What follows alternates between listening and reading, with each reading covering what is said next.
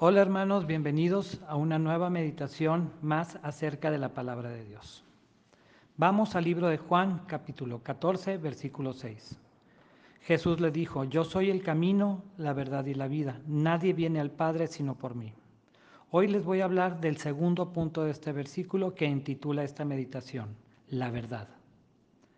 Cuando Jesús dice en Juan 18:37, ahí ante Pilato, dice, todo aquel que es de la verdad, oye mi voz. Pilato le contesta a Jesús con una pregunta y es, ¿qué es la verdad? Pregunta que nos da pauta para entrar en tema. Pregunta sencilla pero difícil. Una definición intelectual sería que la verdad es la coincidencia entre lo que pasa con lo que se percibe, con lo que se expresa y con lo que se entiende.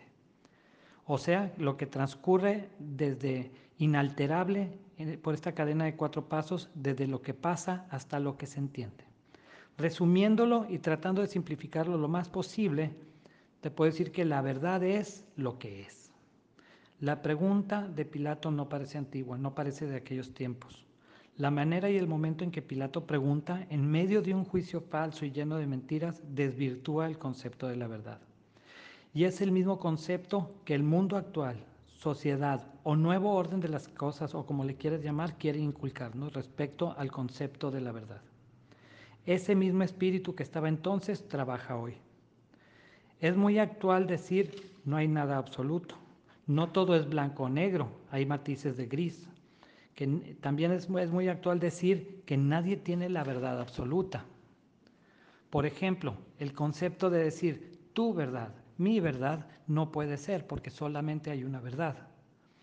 Una verdad a medias se convierte en una mentira. Una verdad contaminada con mentira se convierte en una mentira.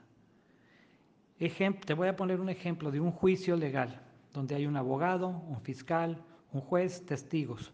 Todo, todos los elementos y todo está diseñado para buscar la verdad, pero el resultado final depende más de las habilidades o ineptitudes del defensor y o del acusador que de la búsqueda en realidad de la verdad. Otro concepto de la verdad de la sociedad actual es el creer que una mentira contada muchas veces se convierte en verdad. O que la historia la escriben los vencedores, que la verdad la escriben los, los vencedores. Mientras que la realidad es que la verdad siempre sale a flote. Y esto me lleva a tres características de la verdad. Primera característica real de la verdad. La verdad siempre prevalece. Segunda de Corintios 13:8 dice, porque nada podemos contra la verdad, sino por la verdad. Mi hermano, si nos oponemos a la verdad, no vamos a, a prevalecer. Si nos alineamos a la verdad, por la verdad, entonces sí prevaleceremos. La verdad es gozo, aunque por ahí dicen verdad que a veces la verdad incomoda, no peca, pero incomoda. Puede ser, pero a la larga, al final del camino, la verdad es gozo. Primera de Corintios 13:6 dice, no se goza en la, injusticia, mas se goza de la verdad. Característica número 3 de la verdad es que nos hace libres. Juan 8:32 nos dice, conoceréis la verdad y la verdad os hará libres. Tengo una pregunta, una pregunta. ¿Saber la verdad y no decirla es igual que mentir? Fíjate cómo dice Santiago 4:17. Y el que, el que sabe hacer lo bueno y no lo hace, le es pecado. Si tienes en tu boca, en tu lengua, la manera de salvar a alguien de una muerte eterna y no lo haces, entonces sí, saber la verdad y no decirla te hace mentiroso. Y cuidado con eso, porque en Apocalipsis 21.8 nos dice el destino de los mentirosos. No vamos a ir al versículo.